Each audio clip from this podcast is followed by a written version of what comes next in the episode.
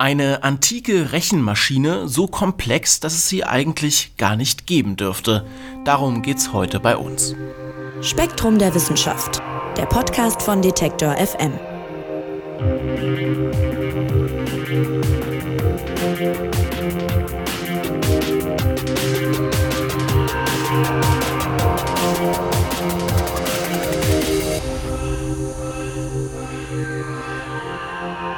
Da unten liegen ganz viele nackte Tote.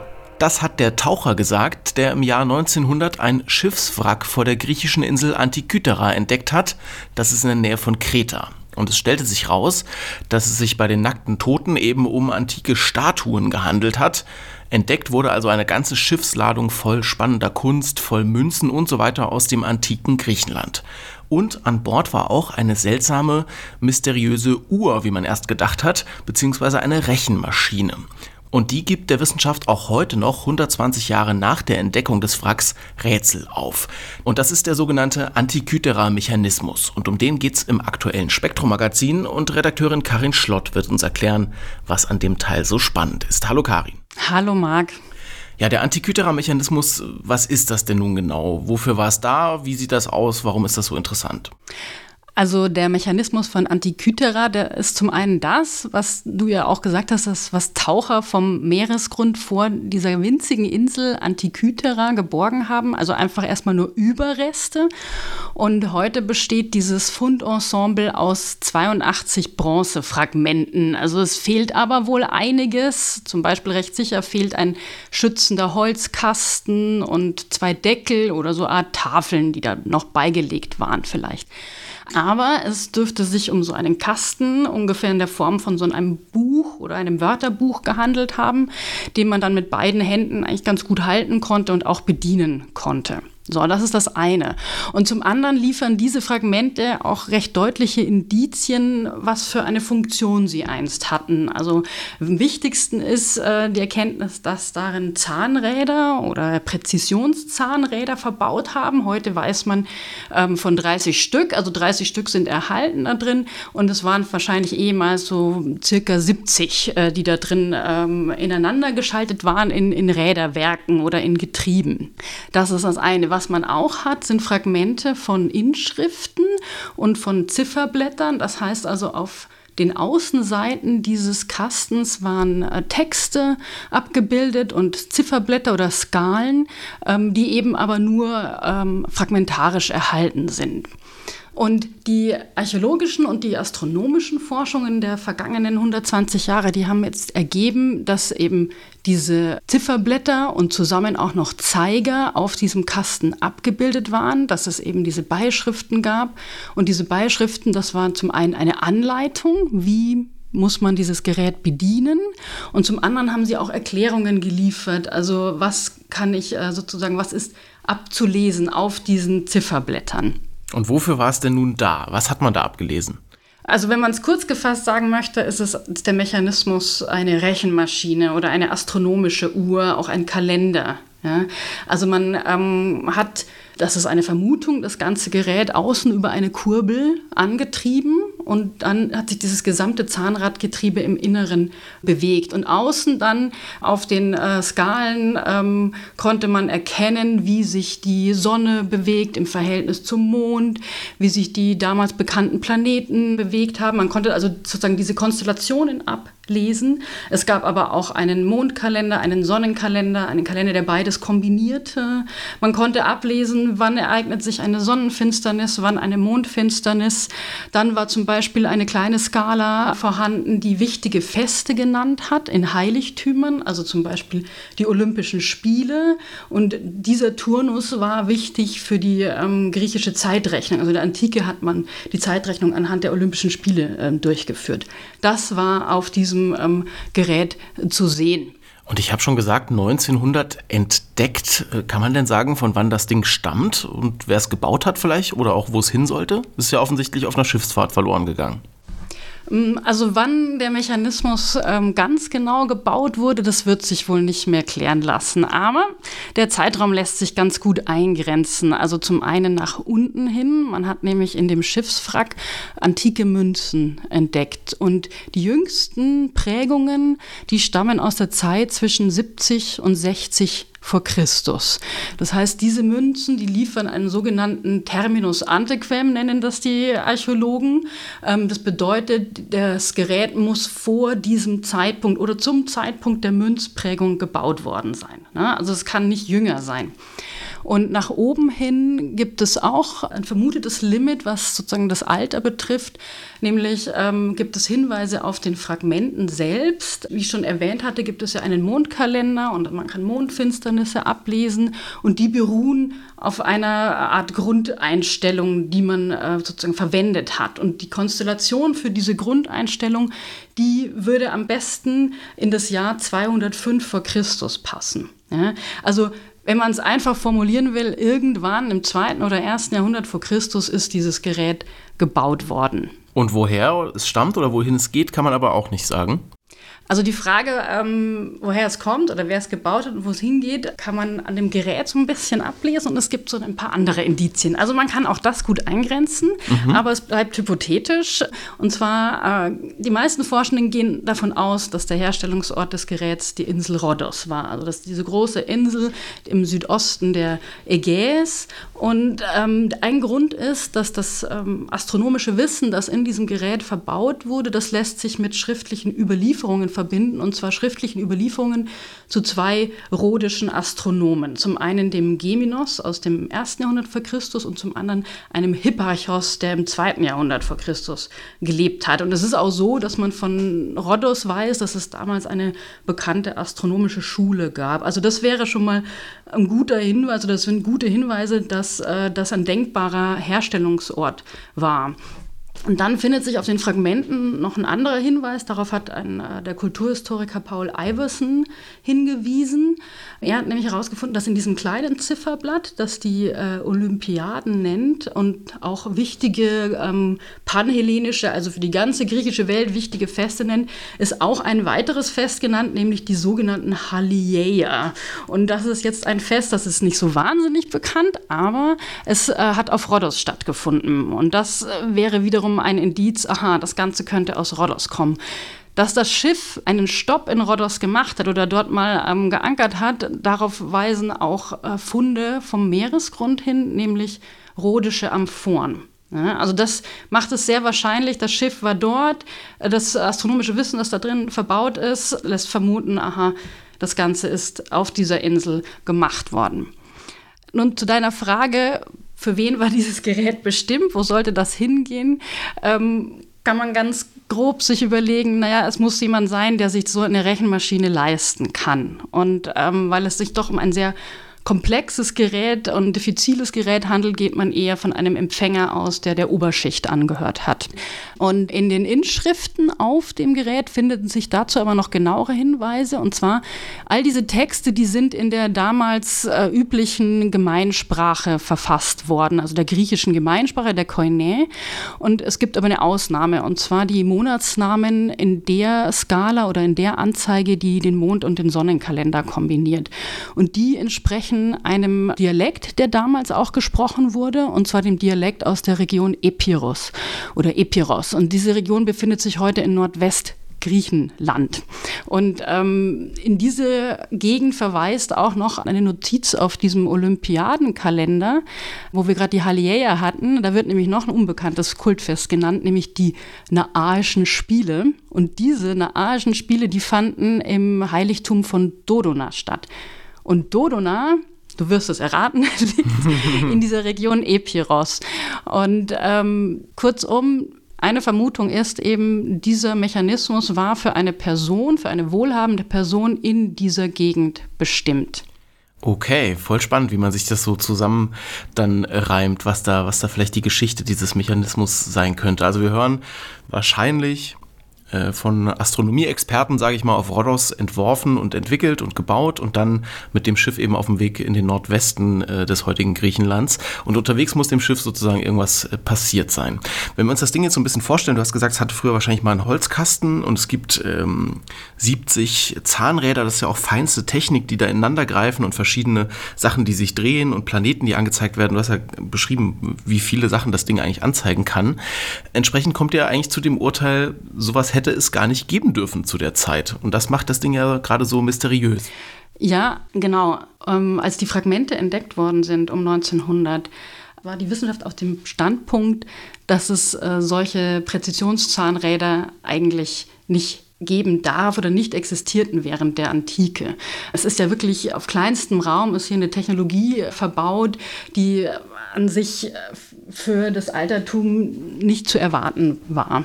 Und auf einmal taucht dann so ein Gerät auf, hochkomplex, und es ist mehr als 2000 Jahre alt. Und das war etwas, worüber ähm, doch äh, viele Gelehrte ja, überrascht und schockiert waren. Die Fähigkeiten der, der damaligen Griechen waren ähm, deutlich äh, fortgeschrittener und äh, weiter gediehen, als man bis dahin angenommen hatte. Und ist das Gerät jetzt aber dann wirklich so einzigartig? Also in eurem Artikel steht, es hat dann doch eine ganze Weile gedauert, bis man wieder so raffinierte Geräte gebaut hat. Und man hat auch nicht allzu viele von denen bisher gefunden. Ja, genau. Das ist, sind Fragen, die stellen sich ja auch die Forscherinnen und Forscher. Und in unserem Artikel, da schreibt ja einer der renommierten ähm, Wissenschaftler, die sich mit dem Antikythera-Mechanismus beschäftigen, äh, nämlich der Berita Tony Freeth. Und er ist auch überzeugt davon, dass dieser Mechanismus nicht der einzige seiner Art gewesen war. Also diesen Fund, den man hat. Es muss Vorläufer ähm, gegeben haben. Und darauf deuten ja auch einige antike Quellen hin. Also zum Beispiel bei Cicero, den vielleicht noch einige aus dem Schulunterricht kennen. Ähm, oh ja, meine es, Lateinlehrerin hat mich damit getriezt. Ja. ähm, aber es hat auch was Sinnvolles, nämlich äh, Cicero äh, beschreibt äh, Geräte, nennt das Sphären. Und diese Beschreibungen, die passen geradezu perfekt auf den Mechanismus. Und das zeigt, es gab mehr von diesen Geräten. Das war also, das ist also kein Einzelstück, was dort äh, auf dem Meeresgrund gefunden wurde. Dann die, eben die Frage, warum hat man nicht mehr gefunden? Ganz allgemein aus dem Altertum, aus der Antike ist wirklich nur ein absoluter Bruchteil der damaligen Sachkultur äh, erhalten geblieben. Also wirklich wenig hat überdauert ähm, und ganz vieles einfach futsch und ist weg. Dabei spielt auch eine Rolle, dass dieses Objekt aus Metall, also aus Bronze gemacht worden ist. Und Metall war in der Antike, auch in der Spätantike, wertvoll. Und wenn Metallobjekte ihren Dienst versagten, dann wurden sie eingeschmolzen. Also die Chancen stehen eigentlich relativ schlecht, dass solche ähm, feinen und solche diffizilen Objekte einigermaßen heil äh, erhalten geblieben sind und dass man sie entdecken kann. Und deshalb hält man sich eben an den Antikythera-Mechanismus. Und wie viele Leute sich schon damit beschäftigt haben, das äh, beschreibt ihr auch schön. Also du hast ja gesagt, der Artikel ist von Tony Freeth, der ist eigentlich Mathematiker und beschäftigt sich jetzt schon seit 20 Jahren mit diesem Mechanismus, mit einer eigenen Forschungsgruppe am University College in London. Und es gibt natürlich auch noch viele andere Wissenschaftlerinnen und Wissenschaftler, die sich mit diesem Mechanismus auseinandergesetzt haben. Es gibt unzählige Studien dazu. Das Ding wurde jetzt schon vor 120 Jahren gefunden und birgt trotzdem jetzt immer noch viele Geheimnisse. Was ist denn bis heute unklar? Naja, ein Problem ist, dass ja nicht alle Teile die Zeiten überdauert haben. Es gibt also Fehlstellen und die kann man momentan nur mit äh, Hypothesen füllen. Und über diese Hypothesen kann man sich dann auch gut äh, und gerne ähm, austauschen und darüber diskutieren. Dazu ähm, muss man auch sagen, dass aber auch noch weiterhin an dieser Fundstelle gegraben wird. Also es gibt so eine kleine Hoffnung, dass man vielleicht noch was findet oder weitere Bruchstücke findet. Und zum Beispiel dieses Jahr haben die auch im Juni äh, wurden, waren Unterwasserarchäologen am Meeresgrund vor Antikythera und ähm, haben einen Statuenkopf gefunden, Fragmente eines Ankers und auch menschliche Zähne. Und ähm, aus diesem Grund, denke ich, gibt es dahingehend eine gewisse Hoffnung. Es gibt aber auch die Hoffnung, dass es natürlich an anderen Fundplätzen der antiken Welt und des Altertums äh, noch Überreste gibt, äh, solcher oder ähnlicher Geräte. Also das ist ja auch eine Sache, die Tony Freeth erwähnt in unserem Artikel. Er hofft einfach auf Neufunde aus äh, Schiffswracks, denn in so einem Schiffwrack liegen die Objekte ja so ein bisschen wie in einer Zeitkapsel. Also es gibt keinen Einfluss folgender Generationen. Allerdings Allerdings ist es natürlich auch so, dass die Stücke Jahrhunderte oder Jahrtausende lang den Unterwasserbedingungen in den Meeren ausgesetzt sind. Also sie verwittern auch entsprechend im Salzwasser oder sie werden von Meerestieren angeknabbert oder verschleppt. Also auch hier gilt wieder, es gibt eine gewisse Chance, ähm, dass man sowas noch findet, aber solange man nichts Neues findet, muss man eben mit dem arbeiten, was man hat und das ist dieser Mechanismus von Antikythera. Ja, also man sieht, äh, ob man solche Geräte noch irgendwie findet, ist auch viel Zufall und viel Glück wahrscheinlich dabei. Insofern hält man sich eben an den Antikythera-Mechanismus, der ja schon da ist. Aber auch da, man kann sich natürlich die Teile und so weiter angucken, aber es ist trotzdem schwer, so richtig was darüber rauszukriegen. Warum denn? Also anfangs hatten die Forschenden ja von dem Gerät nur die Fragmente vorliegen. Und das sind ja so quasi verbackene, korrodierte Bronzeteile, die sind so wie, wie zusammengepresst. Und in, in das Innere dieser Fragmente konnte eben keiner reingucken. Und erst in den 1970er Jahren, dann auch wieder in den 1990er Jahren und mit ähm, verbesserter Technik 2005 wurden die Fragmente geröntgt. Und auf einmal ähm, konnte man dann hineinsehen und hat dann auch dadurch weitere Zahnräder entdeckt und konnte dann den Zacken zählen und auch sehen, wie sie miteinander verzahnt waren. Und mit diesen Informationen konnte man auch wiederum Berechnungen anstellen, welche astronomischen Perioden, welche astronomischen Zyklen oder welche Kalender in diesem Gerät quasi verbaut waren. Und ähm, zum Beispiel hat auch die letzte CT-Röntgenuntersuchung von 2005 von den Bruchstücken eine dreidimensionale Abbildung geliefert. Und das hat ja auch wieder zusätzliche Informationen geliefert. Vorher war das eben so ein Röntgenbild, das relativ flach einfach gezeigt hat. Da liegen Zahnräder, aber wie sie sind sie genau hintereinander geschaltet. Also diese Röntgenaufnahmen waren ein Moment, die viele neue Infos geliefert haben und die waren eben kurz nach der Auffindung oder Jahrzehnte nach der Auffindung einfach schlicht nicht möglich, beziehungsweise wurden noch nicht gemacht.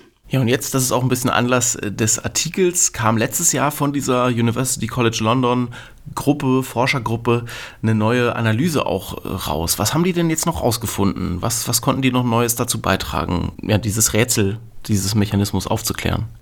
In der jüngsten Studie von Tony Freeth und seinem Team, da geht es darum, festzustellen, wie genau die Planetenbewegungen auf dem Mechanismus abgebildet waren und wie die zugehörigen Zahnradgetriebe im Inneren angeordnet waren. Und ähm, die Arbeitsgruppe ging zum einen von den Inschriften auf dem ähm, Gerät aus. Da heißt es nämlich in einem Fragment, dass ähm, die Sonne und die Planeten in Form von Ringen wiedergegeben sind und dass ähm, farbige Perlen auf diesen Ringen dann die Positionen der Himmelskörper anzeigen würden. Und Freeth und sein Team hat eben diese Info genommen und hat versucht, diese Taktung zu rekonstruieren. Also sie wollten prüfen, welche Zahnräder brauche ich, wie groß müssen die sein, wie müssen die arbeiten, dass das äh, möglich ist. Und dazu haben sie sich mit ähm, sogenannten Periodenverhältnissen beschäftigt. Ähm, was ist damit gemeint? Also schon die Babylonier, aber auch die Griechen, die haben ähm, sozusagen das, was sie am Nachthimmel beobachtet haben oder auch am Taghimmel, also die täglichen Positionen der Himmelskörper, das haben sie dokumentiert. Und dazu muss man auch sagen, dass damals die Vorstellung eines geozentrischen Weltbilds herrschte. Also man blickte einfach gesagt in den Himmel und dann sah man nachts die Sterne, die in einem festen Verhältnis zueinander standen und dieser Sternenteppich bewegte sich vor einem und auch vor diesem Hintergrund bewegten sich auch ähm, die Planeten. Also das ist sozusagen das antike Setting. Also dass sich alles um die Erde dreht einfach. Ja, genau und dass man auch also was sozusagen die Astronomen, die antiken Astronomen vor sich gesehen haben und diese Beobachtungen, die haben sie wiederum ähm, notiert und herausgefunden, aha, die Sonne, der Mond und die Planeten bewegen sich vor diesem Sternenhintergrund in bestimmten Zyklen. Ja? Oder auch im Verhältnis zum Beispiel zur Sonne. Und mit dieser Feststellung konnten sie nun Vorhersagen treffen. Ja? Also zum Beispiel der Mond durchläuft vor diesem Sternenhintergrund alle 19 Sonnenjahre 254 Zyklen. Und wenn man jetzt diese beiden Zahlen zusammennimmt, ergeben sie ein Periodenverhältnis. Und in dem Mechanismus von Antikythera waren mehrere solche Periodenverhältnisse verbaut. Und Fries und sein Team haben jetzt anhand der Inschriften auf dem Mechanismus und der Zahnräder und, und deren Zackenzahl versucht, die Periodenverhältnisse für alle Planeten zu rekonstruieren. Und so haben sie zum Beispiel festgestellt, dass die Zahnräder zum Teil auch kombiniert worden sind, also dass sie für zwei ähm, Planeten äh, quasi gearbeitet haben. Also sie konnten im Prinzip dieses kleine Planetarium, äh, das außen auf diesem Kasten äh, drauf saß, konnten es erklären, wie das auch mit diesen konzentrischen Ringen die damit verbunden waren, ähm, gearbeitet hat. Ja, ich kann auch durchaus verstehen, warum das so spannend ist, so ein Gerät aus der Antike, aber ich finde es auch krass, wie man sich so lange und so dann wirklich noch mit so Detailfragen davon dann auch beschäftigt. Ne? Das ist schon Wahnsinn. Ja, definitiv. Ja. Und wo geht's denn, äh, letzte Frage zum Abschluss, wo geht's denn dann noch hin für diese Forscherteams? Also was kann man sich da am Antikythera-Mechanismus in Zukunft noch anschauen? Woran arbeiten die jetzt noch? Äh, wie gesagt, gibt es ja Fehlstellen und es gibt die Inschriften, die fragmentarisch erhalten sind. Es gibt noch Ideen oder der Tony Fries hat die Idee, dass ähm, die Texte auf dem Kasten mit den Zifferblättern so verknüpft waren in so einem Art Fußnotensystem vielleicht. Da müssen sie noch weiter forschen. Dann ist es aber auch so, dass es ja verschiedene Thesen von verschiedenen Forschenden zu dem Gerät gibt, eben auch allein schon die Frage, wie habe ich diese Texte zu übersetzen, damit befassen sich Philologen ja, das ist sozusagen ein eigenes Fachgebiet. Und diese Wissenschaftlerinnen und Wissenschaftler, die tauschen sich ja auch weiterhin darüber aus oder diskutieren weiterhin, was ist sozusagen die richtige These, was ist die richtige Rekonstruktion. Und ich denke, darüber wird es noch genügend äh, Diskussionsbedarf geben, ähm, wie dieser Mechanismus tatsächlich ausgesehen hat und funktioniert hat. Ja, also auch noch mehr als 120 Jahre nach seiner Entdeckung treibt der Antikythera-Mechanismus Forschende um. Und wenn ihr den ganzen Artikel lesen wollt und auch ein paar Bilder Bilder dazu sehen, dann holt euch doch das neue Spektrum-Magazin. Das gibt es im Zeitschriftenhandel und online auf spektrum.de zu kaufen. Ja, und Karin, dir sage ich vielen lieben Dank fürs Erklären. Gerne. Und auch euch dann vielen Dank fürs Zuhören. Ich freue mich, wenn ihr auch nächste Woche wieder dabei seid. Lasst uns gerne eine Bewertung da oder abonniert den Spektrum Podcast in eurem Player, wenn ihr mögt. Mich würde das freuen. Mein Name ist Marc Zimmer und ich sage Tschüss und macht's gut. Spektrum der Wissenschaft, der Podcast von Detektor FM.